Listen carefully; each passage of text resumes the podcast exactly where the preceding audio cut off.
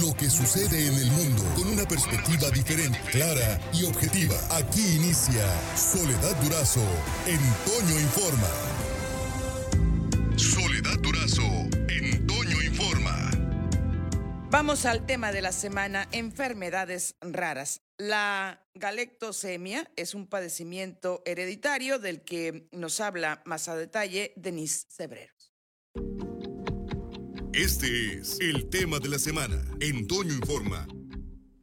La galactosemia es una de las enfermedades raras consideradas por la Secretaría de Salud en nuestro país, donde el Instituto Mexicano del Seguro Social reporta una frecuencia de 1 por cada 59.158 recién nacidos vivos. La docente investigadora Ana Cecilia Cepeda Nieto, de la Facultad de Medicina en la Universidad Autónoma de Coahuila, nos explica por qué se da este padecimiento, qué es lo que provoca y cómo puede ser tratado. La galactosemia es un trastorno del metabolismo de los carbohidratos, que es hereditario. Un bebé nace con esta enfermedad debido a que sus padres portan una copia defectuosa del gen que causa la enfermedad.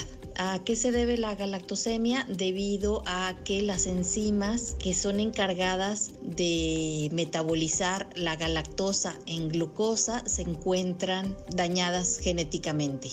La galactosa es un disacárido formado por la unión de molécula de glucosa y otra de galactosa. Después la galactosa debe de ser procesada para eh, metabolizarse a glucosa, pues ahí en este paso se requieren enzimas y eh, estas enzimas en las personas con galactosemia no están presentes. Se puede detectar inicios de los primeros días de vida mediante un tamiz metabólico. Ante la ingesta de lactosa, los primeros síntomas pueden ser el rechazo al alimento, manifestaciones tóxicas y si no se retira la lactosa, el síndrome tóxico que presentan durante las primeras semanas de vida puede dar complicaciones eh, graves. Puede afectar a los ojos, a nivel del hígado, del cerebro, del riñón, puede generar cirrosis, insuficiencia hepática y edemas cerebrales. El tratamiento de la enfermedad está, eh, de este padecimiento genético está basado en la eliminación en la dieta de la galactosa de por vida para evitar la mayoría de las complicaciones agudas durante el periodo